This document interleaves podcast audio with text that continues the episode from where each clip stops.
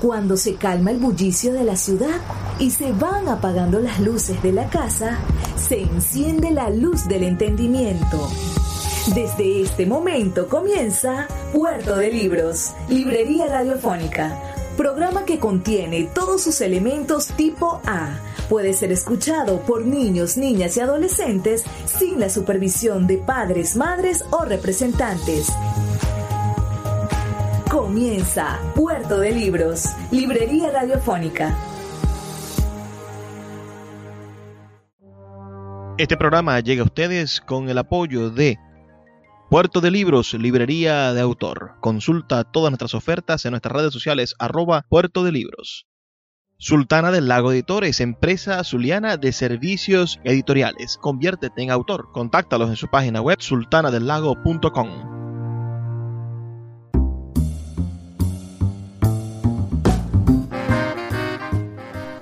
Bienvenidos a Puerto de Libros, librería radiofónica. Les habla Luis Peroso Cervantes, quien de lunes a viernes, de 9 a 10 de la noche, los acompaña en este viaje a bordo de los barquitos de papel que nos sirven para navegar mares intrincados del conocimiento y de la imaginación.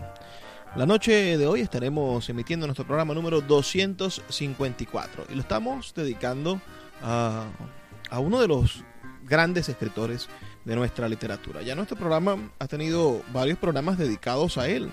Hemos tenido en varias oportunidades conferencias y charlas y discursos de el gran Carlos Fuentes. Ustedes eh, quizá lo, conozcan. Ah, es uno de los más grandes escritores de nuestra literatura.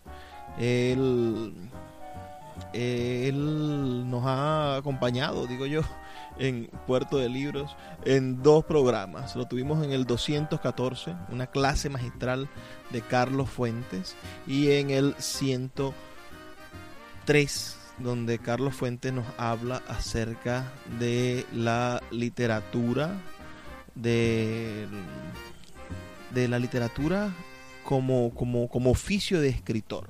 Y estos programas los puedes escuchar en nuestra página web, en Puerto de Libros, perdón, en libreriaradio.org o en nuestro blog que si es radio.puertodelibros.com.be. Además en Puerto de Libros, saben ustedes, tenemos algunos uh, algunos uh, libros de Carlos Fuentes. Tenemos novelas maravillosas como La muerte de Artemio Cruz o un libro bellísimo y cortísimo que todos deberían leer que se llama Aura. Lo cierto es que Carlos Fuentes nació en Panamá el 11 de noviembre del año 1928 y falleció en la Ciudad de México el 15 de mayo del año 2012. Fue autor de algunas novelas fundamentales de nuestra literatura como la región más transparente, La muerte de Artemio Cruz, esta que le comento que tenemos a la venta en Puerto de Libros, Aura, Cambio de piel, otra maravillosa novela donde juega con, el lenguaje de, manera genial, y quizá la más gruesa de todas, su novela Terra Nostra. Y escribió un par, unos cuantos ensayos, pero hay un par de libros que creo que todos deberíamos también leer. Él, él tiene El espejo enterrado, que es uno una de las piezas fundamentales para entender el pensamiento latinoamericano y un texto ensayístico llamado La Gran Novela Latinoamericana. Recibió el premio Rómulo Gallegos en el año 1900 77, el premio Cervantes en el año 1987 y el premio Príncipe de Asturias de las Letras en 1994. Hoy vamos a estar escuchando el discurso que pronunció el gran Carlos Fuentes en el año 1987, cuando fue exaltado con el premio Cervantes. El premio Cervantes es sin duda el premio más importante que otorga mm, la gente de nuestra lengua, que se le otorga a algún escritor de lengua española. Es el premio Nobel en español. Y creo que, no está de más, no es, no es grandilocuente decirlo. También Carlos Fuentes recibió la, fue nombrado gran oficial de la Legión de Honor y caballero Gran Cruz de la Orden de Isabel la Católica. Fue miembro honorario de la Academia Mexicana de la Lengua y doctor honoris causa por varias universidades, entre ellas Harvard, Cambridge y la Universidad Nacional de México. Harvard y Cambridge son las universidades que tienen más premios Nobel en el mundo.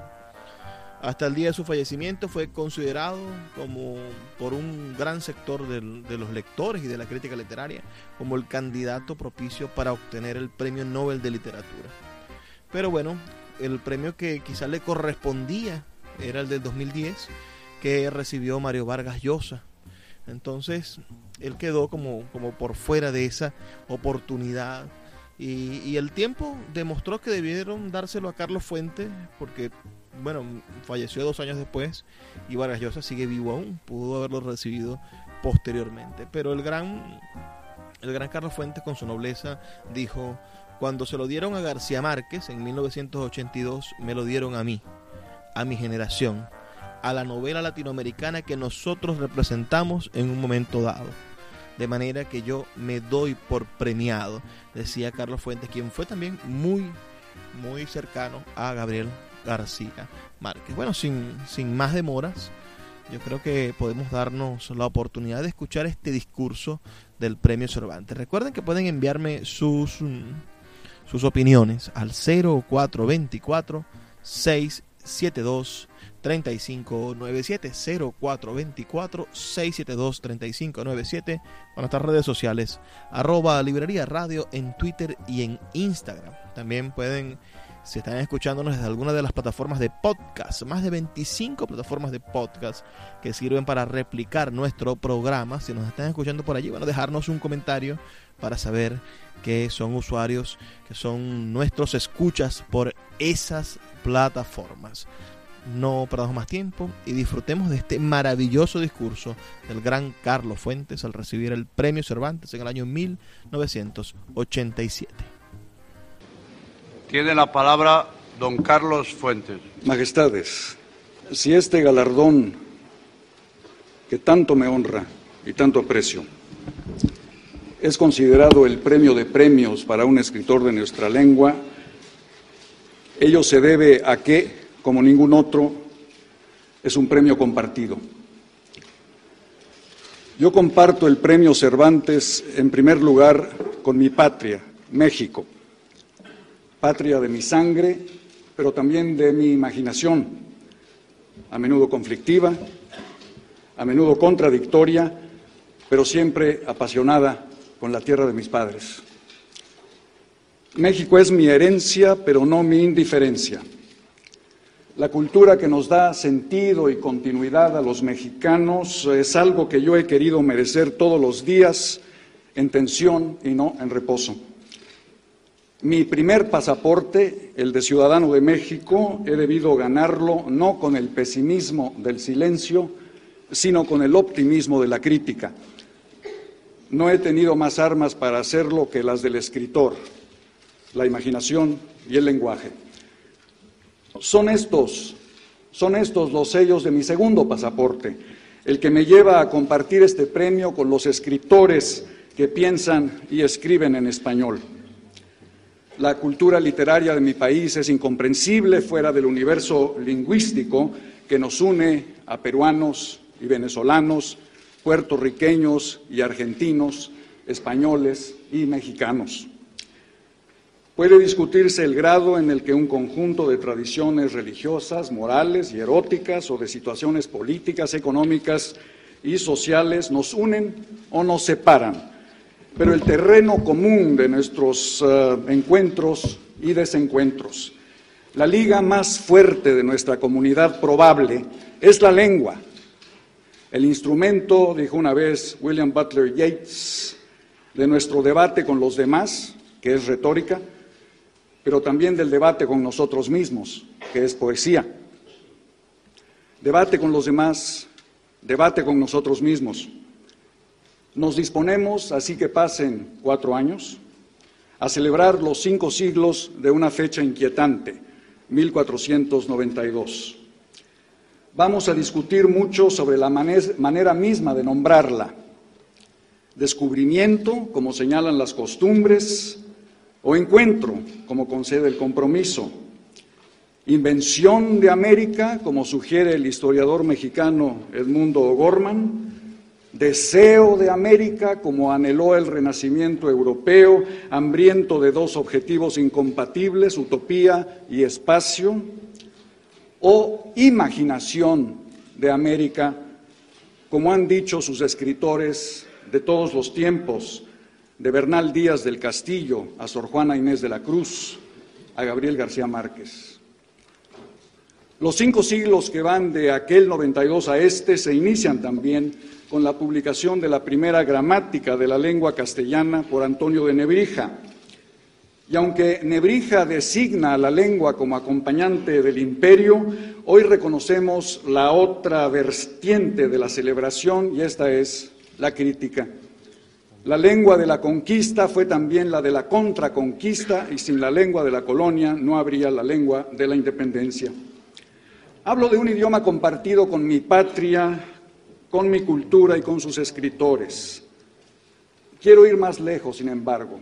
Esta lengua nuestra se está convirtiendo cada vez más en una lengua universal, hablada, leída, cantada, pensada y soñada por un número creciente de personas, casi 350 millones, convirtiéndola en el cuarto grupo lingüístico del mundo. Solo en los Estados Unidos de América sus hispanoparlantes transformarán a ese gran país, apenas rebasado el año 2000, en la segunda nación de habla española del mundo. Esto significa que en el siglo que se avecina, la lengua castellana será el idioma preponderante de las Américas, la del sur, la del centro y la del norte.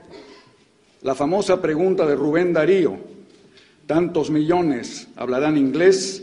será al fin contestada, no, hablarán español. Puerto de Libros, Librería Radiofónica, tu canal diario para encontrar nuevos libros. Con el poeta Luis Peroso Cervantes. Síguenos en arroba Librería Radio.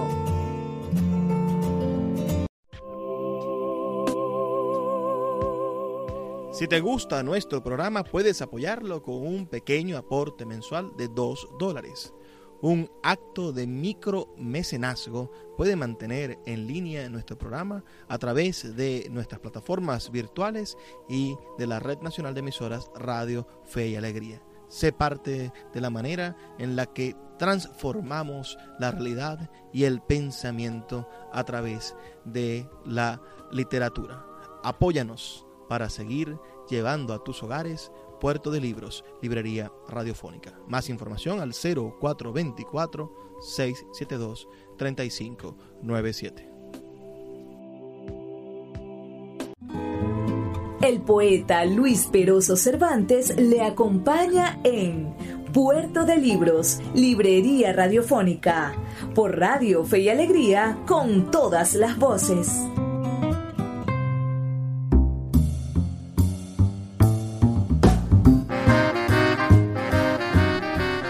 aquí en Puerto de Libros, librería radiofónica, escuchando el discurso que pronunciase en el año 1987 el gran escritor mexicano Carlos Fuentes. ¿Han leído ustedes a Carlos Fuentes? ¿Qué novela han leído? ¿Qué, qué texto conocen de este gran escritor? Háganmelo saber al 0424 672 3597 0424 672-3597 o en nuestras redes sociales arroba librería radio en Twitter y en Instagram. También pueden acercarnos sus opiniones en nuestra página web en libreriaradio.org o en nuestro blog radio.puertodelibros.com.be.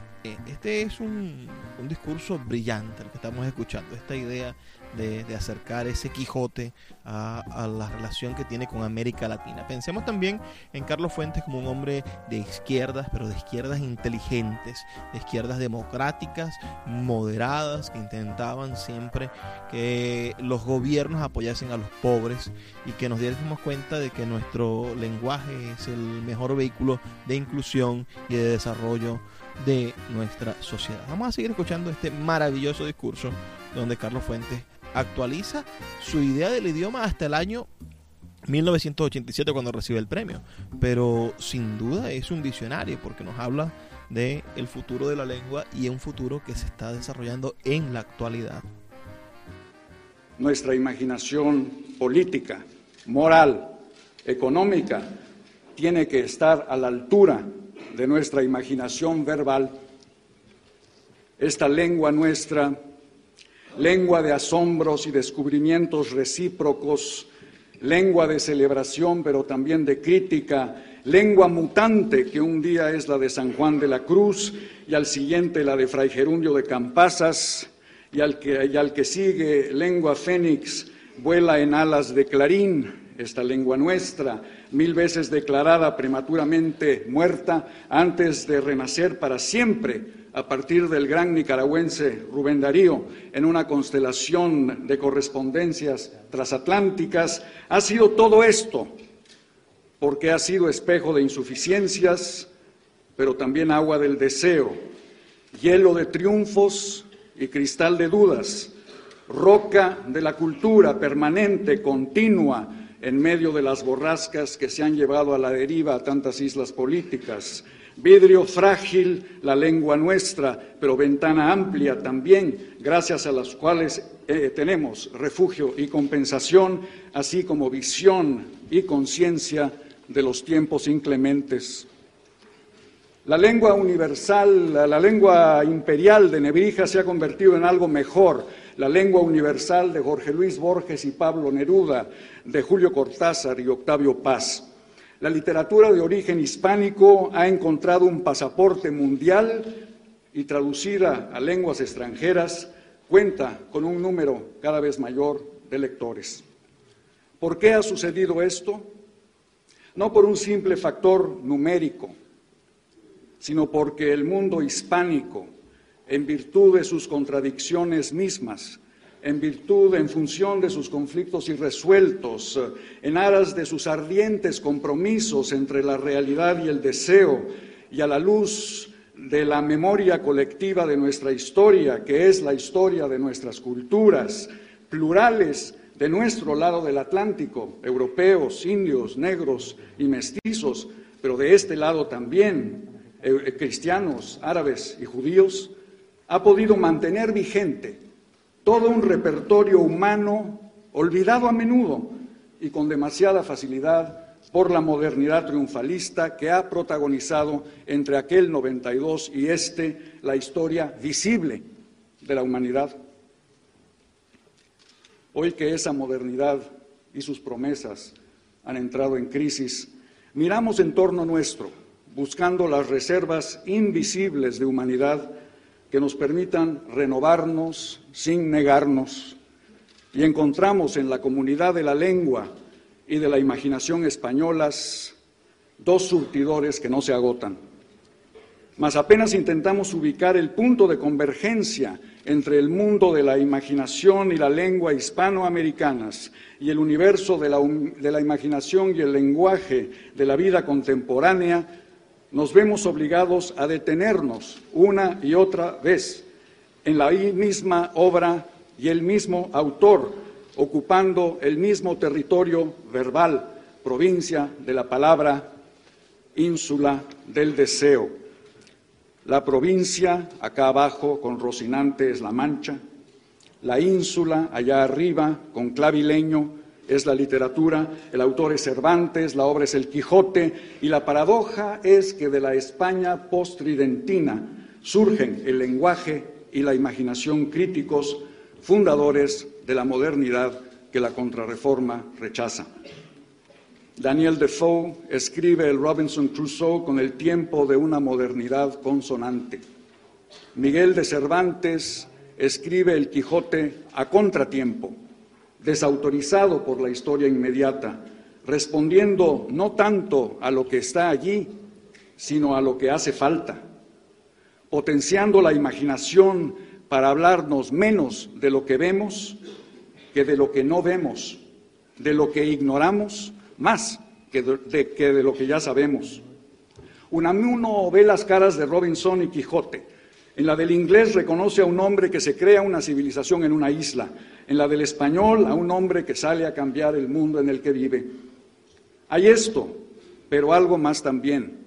La tradición de Robinson será la de la seguridad, la coincidencia con el espíritu del tiempo, incluyendo una coincidencia con la crítica del tiempo, pero a veces también la arrogancia de nombrarse protagonista del mismo. La poética de Robinson será la de la narrativa lineal, realista, lógica, futurizante, poblada por seres de carne y hueso definidos por la experiencia. Robinson y sus descendientes leen al mundo. Quijote y los suyos son leídos por el mundo y lo saben. La tradición quijotesca no disfraza su génesis fictiva, la celebra. Sus personajes no son entes psicológicos, sino figuras reflexivas. No el producto de la experiencia, sino de la inexperiencia. No les importa lo que saben, sino lo que ignoran, lo que aún no saben. No se toman en serio, admiten que su realidad es una mentira. Pero esa maravillosa mentira, la novela salva, nos dice Dostoyevsky hablando de Cervantes, salva a la verdad.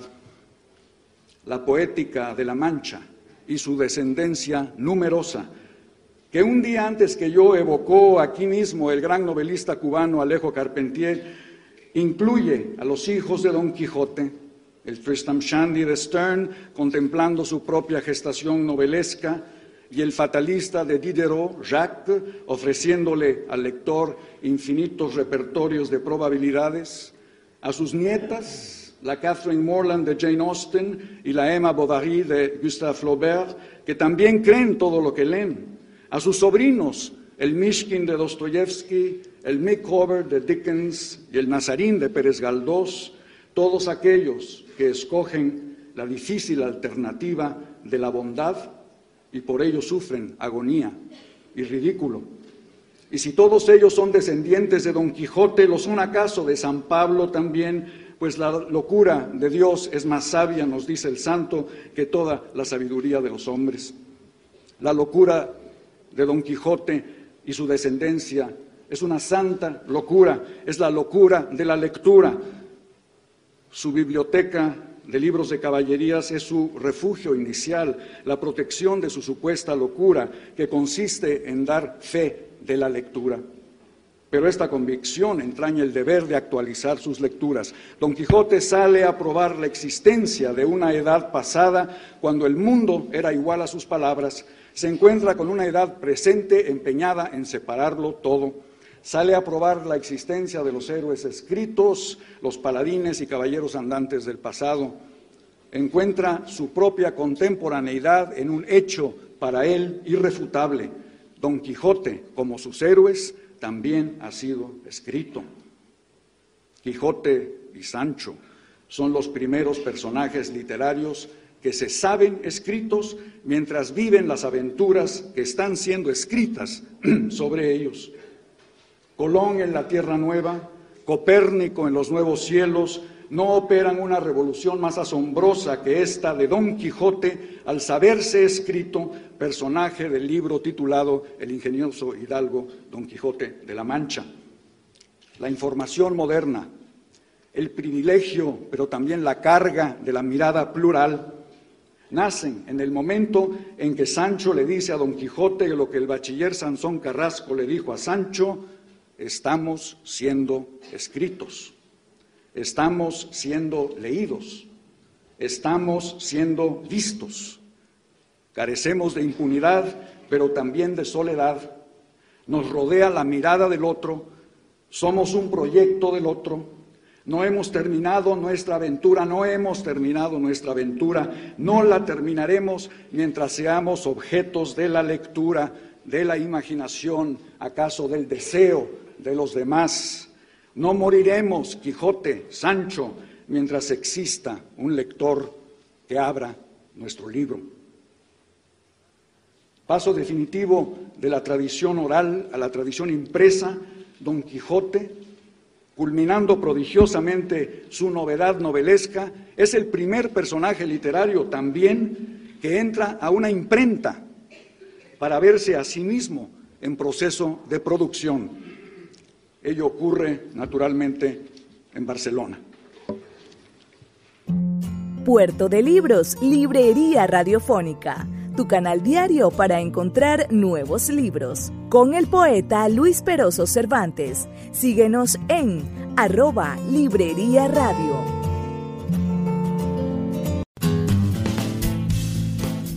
Sultana del Lago Editores es una empresa zuliana de servicios editoriales. Nuestro catálogo tiene más de 100 títulos de autores nacionales e internacionales. Además, somos la única editorial que presta servicios de impresión bajo demanda en Maracaibo.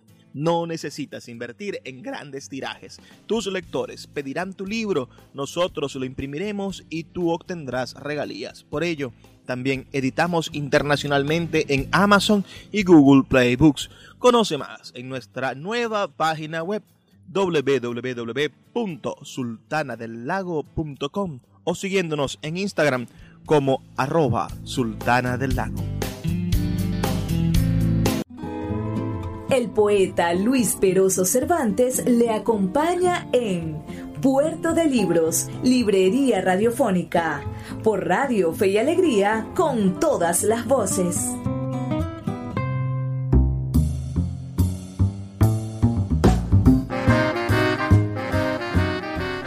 Seguimos escuchando esta maravillosa conferencia del gran Carlos Fuentes. ¿Conocían ustedes a Carlos Fuentes? ¿Tienen referencia acerca de su literatura? Bueno, sus novelas, su, obra en general es una de esas uh, estructuras de pensamiento verdaderamente ambicioso. Él llamó a toda su obra a la edad del tiempo. Es el nombre que él le dio al conjunto de su obra a partir del año 1987, de este año en el que estamos leyendo y escuchando este discurso. Uh, a manera de la comedia urbana, la, perdón, la comedia humana de Honoré Balzac. Balzac llamó a toda su obra también la comedia humana porque tenía, bueno, un montón de novelas y la decidió proponer 137 novelas e historias que generaban una gran obra llamada la comedia humana. Pero el escritor mexicano aglutinó sus novelas en varios grupos, a menudo cambiándolas de lugar e incluso agregando títulos tentativos de obras que nunca escribió. Muchas novelas quedaron sin entrar en ningún grupo como obras independientes dentro de su programa narrativo. Las obras de Fuentes tienen tres elementos recurrentes, el rescate, la reflexión de la historia, el estudio del ejercicio y las estructuras del poder y el análisis de la problemática de la sociedad mexicana en cada época. Siguiendo la tesis planteada por Octavio Paz en su libro El laberinto de la soledad, Fuentes consideraba que el mexicano estaba reñido con su pasado y su condición de mestizo cultural, tanto con su herencia prehispánica como con su herencia española, y trató este conflicto en muchas de sus obras. Estos temas ya están presentes en su primera novela, en La región más transparente, del año 1958, en la que hace un inmenso fresco mural de la Ciudad de México y de la sociedad mexicana a través de historias de diferentes personajes que se cruzan entre sí, como el personaje Ixca Cienfuegos, como nexo conector entre todos ellos y a la vez representante y encarnación del pasado prehispánico negado y no asumido. La novela fue un éxito inmediato pese a algunas críticas adversas que le reprocharon su estructura caótica y su supuesto afán extranjerizante, y algunos incluso la ven como la primera novela del boom latinoamericano. Esa es eh, quizá la obra más importante de Carlos esta región más transparente del mundo, ese México maravilloso. Sigamos con, con esta con esta conferencia, con este, con este audio de el recibimiento por parte de Carlos Fuentes del premio Cervantes en el año 1987. El precio de esta aventura de Don Quijote, su pasaporte entre dos tiempos de la cultura es la inestabilidad Inestabilidad de la memoria. Don Quijote surge de una oscura aldea tan oscura que su aún más oscuro, su incierto autor ni siquiera recuerda o no quiere recordar el nombre del lugar. Don Quijote inaugura la memoria moderna con la ironía del olvido. Todos sabían dónde estaba Troya y quién era Aquiles. Nadie sabrá quién es K, el agrimensor de Kafka, ¿O dónde está el castillo? ¿Dónde está Praga? ¿Dónde está la historia? Inestabilidad en segundo lugar de la autoría. ¿Quién es el autor del Quijote? ¿Un tal Cervantes, más versado en desdichas que en versos? ¿O un tal de Saavedra, evocado con admiración por los hechos que cumplió y todos por alcanzar la libertad? El historiador arábigo Side Amete Benengeli, cuyos papeles son vertidos al castellano por un anónimo traductor morisco y que serán objeto de la versión apócrifa de Avellaneda, Pierre Menard, autor del Quijote, Jorge Luis Borges, autor de Pierre Menard, y en consecuencia, inestabilidad del nombre, en tercer lugar, Don Quijote, entre comillas, es solo uno de los nombres de Alonso Quijano, que quizá es Quesada o Quijada, y que apenas incursiona en el género pastoril, se convierte en Quijotis. Apenas entra la intriga de la corte de los duques, se convierte en el donazote de la princesa Micomicona. Cambian de nombre sus amantes, Dulcinea Esaldonza, sus yeguas, Rosín, antes. Sus enemigos, Mambrino, se convierten en Malandrino y hasta sus infinitos autores, Benengeli, se nos convierte en berenjena. Memoria inestable, autoría y nominación inestables, búsqueda en consecuencia del género mismo, del visado que nos diga, soy literatura, soy novela. Pero esto, esto tampoco escapa a la inseguridad. Inaugurando la novela moderna, Cervantes nos dice, este es el género de todos los géneros y la contaminación de todos ellos, de todo cuanto esta novela Don Quijote abarca, picaresca y épica, pastoril y amorosa, novela morisca y novela bizantina, interpolada e interrumpida, indefinición de las categorías perfectas y cerradas, conflicto y contagio perpetuos del lenguaje. Radicalmente moderno, Cervantes nos dice desde el siglo XVII, recuerden, podemos olvidar. Miren, no sabemos quiénes somos. Escuchen, ya no nos entendemos. Si el tiempo de la contrarreforma, que es el suyo, le pide unidad de lenguaje, Cervantes le devuelve multiplicidad de lenguajes. Si quiere fe, le devuelve dudas.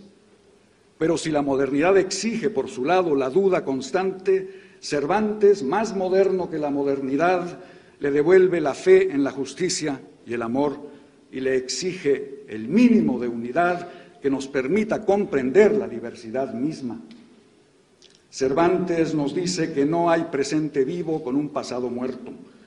Leyéndolo nosotros, hombres y mujeres de hoy, entendemos que creamos la historia y que es nuestro deber mantenerla. Sin nuestra memoria, que es el verdadero nombre del pasado, no tenemos un presente vivo, un hoy y aquí nuestro donde el pasado y el futuro verdaderamente encarnen. Mirada extraordinaria del discípulo de Alcalá de Henares sobre su mundo y el nuestro. La suya es la más ancha de las modernidades. Contratiempo, sí, y paradoja que acaso no lo sea tanto. Novela permanente, origen del género, pero también destino del mismo el Quijote es nuestra novela y Cervantes es nuestro contemporáneo porque su estética de la inestabilidad es la de nuestro propio mundo. A las crisis de entonces y de ahora, Cervantes les indica el camino de una apertura que convierte a la inseguridad en motivo de una creación constante. Cervantes intenta e inventa la novela potencial en conflicto y en diálogo consigo misma, que es hoy la novela de Ítalo Calvino, de Milán Kundera y de Juan Goitisolo. La invitación quijotesca es la invitación perpetua a salir de nosotros mismos y vernos a nosotros y al mundo como enigma, pero también como posibilidad incumplida. La novela, para ganarse el derecho de criticar al mundo, comienza por criticarse a sí misma la interrogante de la obra produce la obra. Pero si la poética de la Mancha es la del mundo contemporáneo, también es la del nuevo mundo americano. Desde la fundación nosotros nos preguntamos como el lector de Cervantes, ¿quién es el autor del nuevo mundo? Colón, que lo pisó primero, o Vespucio, que primero lo nombró, los dioses que huyeron o el dios que llegó, los anónimos artesanos mestizos de nuestras iglesias barrocas o la afamada poeta barroca obligada a guardar silencio por las autoridades. ¿Y dónde está el nuevo mundo? En un lugar de Macondo, de cuyo nombre no quiero acordarme, en un lugar de Comala, en un lugar de Canaima, en las alturas de Machu Picchu. ¿Existen realmente esos lugares? ¿Son ciertos sus nombres? ¿Qué quiere decir América? ¿A quién le pertenece ese nombre? ¿Qué quiere decir el mundo nuevo? ¿Cómo pudo transformarse la dulce Cuauhnáhuac azteca en la dura Cuernavaca española? ¿Cómo bautizar el río, la montaña, la selva, vistos por primera vez? Y sobre todo, y sobre todo, cómo nombrar el vasto anonimato humano, indio y criollo, mestizo y negro de la cultura multirracial de las Américas. Darle voz y nombre a quienes no lo tienen. La aventura quijotesca aún no termina en el Nuevo Mundo. Recordar que había una civilización del Nuevo Mundo antes de 1492 y que aunque la conquista propone una nueva historia, los conquistados no renuncian a la suya. El recuerdo ilumina el deseo y ambos se reúnen en la imaginación. ¿Quién es el autor del Nuevo Mundo? Somos todos nosotros, todos los que lo imaginamos incesantemente, porque sabemos que sin nuestra imaginación, América, el nombre genérico de los mundos nuevos, dejaría de existir.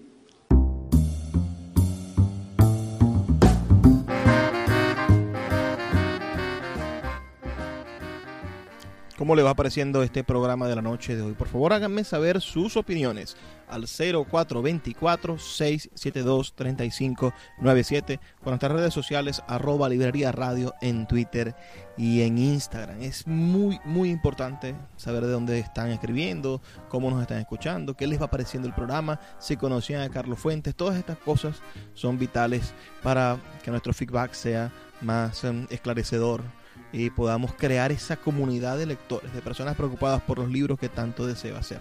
Así que escríbanme al 0424-672-3597 o a nuestras redes sociales arroba librería radio en Twitter y en Instagram. Haremos una breve pausa de dos minutos y ya volvemos con más de Puerto de Libros, Librería Radiofónica. Escuchas Puerto de Libros con el poeta Luis Peroso Cervantes. Síguenos en Twitter e Instagram como arroba Librería Radio.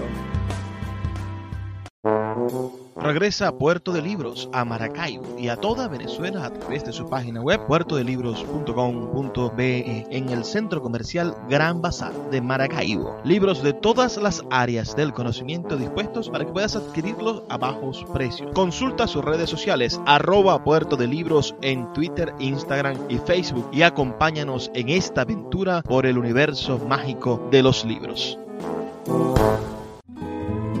El poeta Luis Peroso Cervantes le acompaña en Puerto de Libros, Librería Radiofónica, por Radio Fe y Alegría, con todas las voces.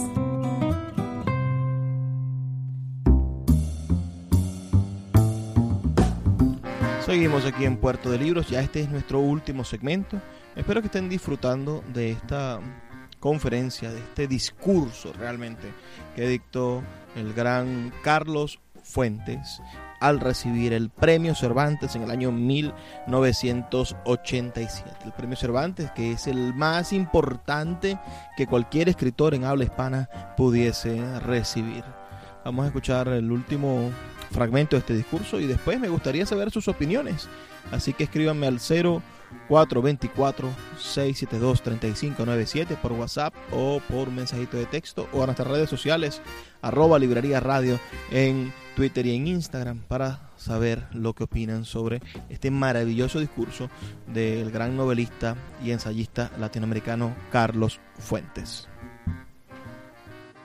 A partir de la imaginación, los hispanoamericanos de hoy Estamos intentando llenar todos los abismos de nuestra historia con ideas y con actos, con palabras y con organización mejores, a fin de crear en el nuevo mundo hispánico un mundo nuevo, una realidad mejor, en contra del capricho del más fuerte que se sustenta en la fatalidad, a favor del diálogo y de la coexistencia que se sustentan en la libertad y otorgándole un valor específico al arte de nombrar y al arte de dar voz.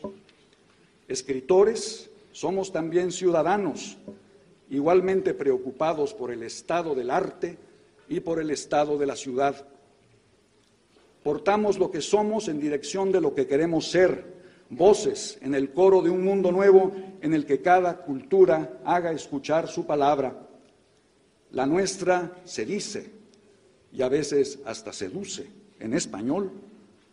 Y con ella queremos hablarle a un planeta que no puede limitarse a dos opciones, dos sistemas, dos ideologías, sino que pertenece a múltiples culturas humanas y a sus fecundas posibilidades hasta ahora apenas expresadas. Sin embargo, la velocidad de los avances tecnológicos, la creciente interdependencia económica y el carácter instantáneo de las comunicaciones forman parte de una dinámica global que no se detiene a preguntarle a nadie, oye, ¿ya decidiste cuál es tu identidad?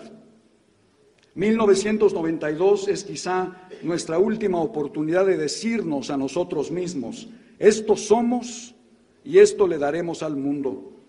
Ejemplifico, no agoto. Somos esta suma de experiencias, esta capacidad para actualizar los valores del pasado a fin de que el porvenir no carezca de ellos, este sentimiento trágico de que ninguna receta ideológica asegura la felicidad o puede por sí misma impedir la infelicidad si no va acompañada de algo que nosotros, los hispánicos, conocemos de sobra, el poder del arte para compensar y completar la experiencia histórica, dándole sentido y convirtiendo la información en imaginación. Es la lección de La Mancha, Cervantes. Es también la lección de Comala, Rulfo, y la de Santa María, Onetti. No estamos solos y nos encaminamos hacia el mundo del siglo venidero con ustedes, los españoles, que son nuestra familia inmediata. Nos necesitamos. Pero también el mundo del futuro necesita a España y a la América española. Nuestra contribución es única, también es indispensable.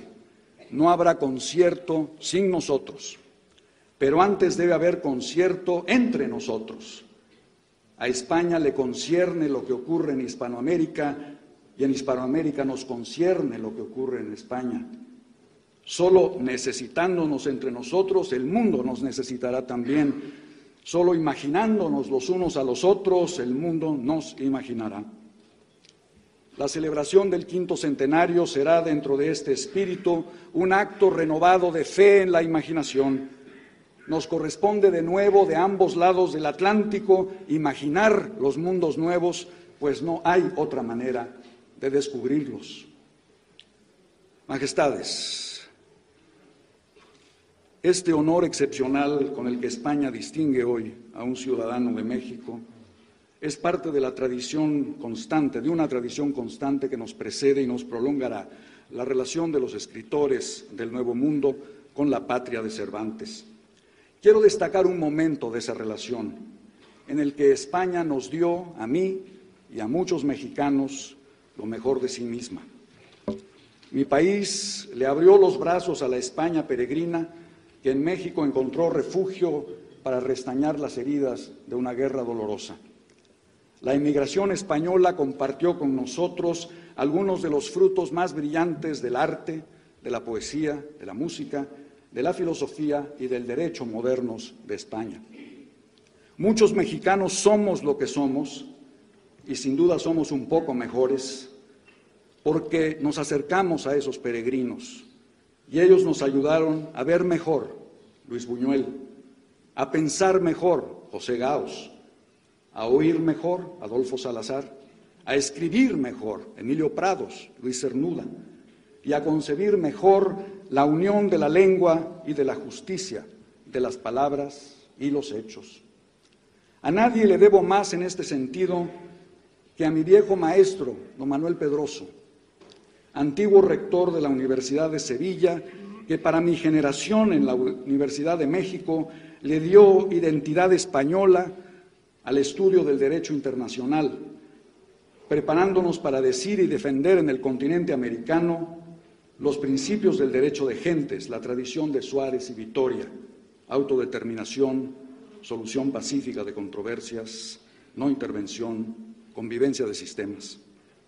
Estoy seguro de que a él le gustaría saber que lo recuerdo hoy, aquí, en otra gran universidad, la de Alcalá de Henares, y en presencia suya, Señor, pues nadie como usted ha hecho tanto para cerrar las heridas históricas y devolvernos íntegra y generosa a nuestra España, y nadie, más que Su Majestad la Reina, ha estado tan atenta al cultivo de la relación diaria, humana, gentilísima, entre nuestras dos patrias, España y México. Gracias entonces por darle a mi pasaporte mexicano y manchego el sello de vuestra calidad espiritual. Ahora abro el pasaporte y leo. Profesión, escritor, es decir, escudero de Don Quijote. Y lengua española, no lengua del imperio, sino lengua de la imaginación, del amor y de la justicia. Lengua de Cervantes, lengua de Quijotes. Muchas gracias.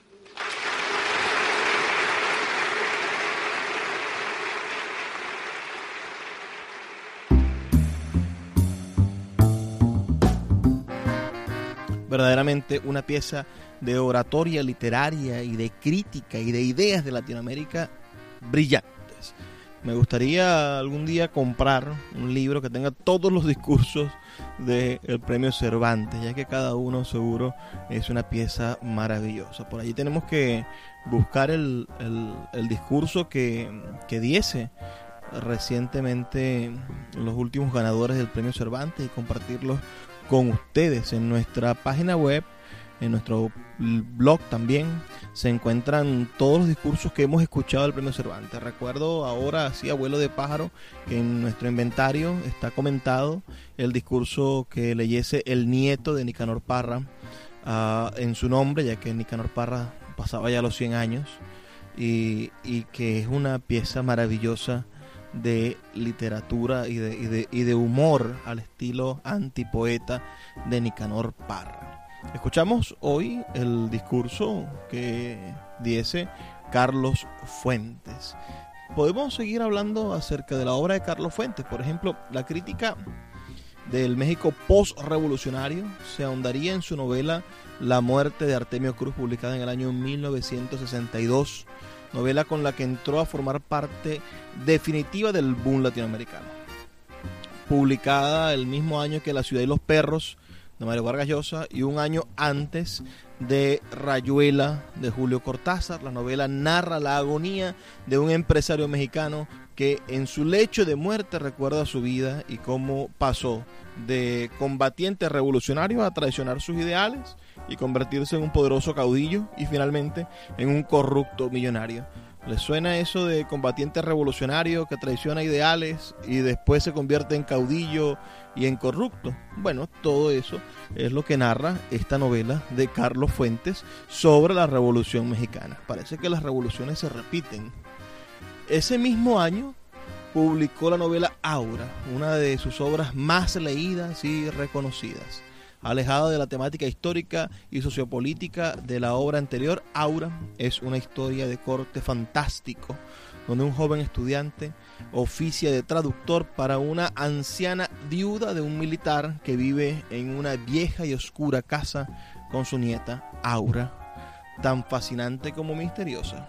La novela recobró notoriedad en años recientes a raíz del intento de censura de Carlos Abascal, el secretario de Trabajo durante el sexenio de Vicente Fox, que consideraba pornográficas algunas escenas de la novela.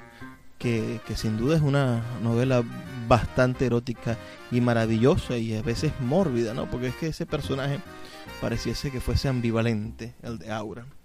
Entre el año 1967 y 1975, Fuentes continuó desarrollando los mismos tópicos en novelas más vanguardistas y complejas por su estructura experimental y las abundantes referencias culturales, literarias, pictóricas, filosóficas, históricas y mitológicas. Novelas como Cambio de piel de 1967, con la que obtuvo el premio Biblioteca Breve de la editorial Six Barral, Zona Sagrada del 67 también y Cumpleaños de 1969.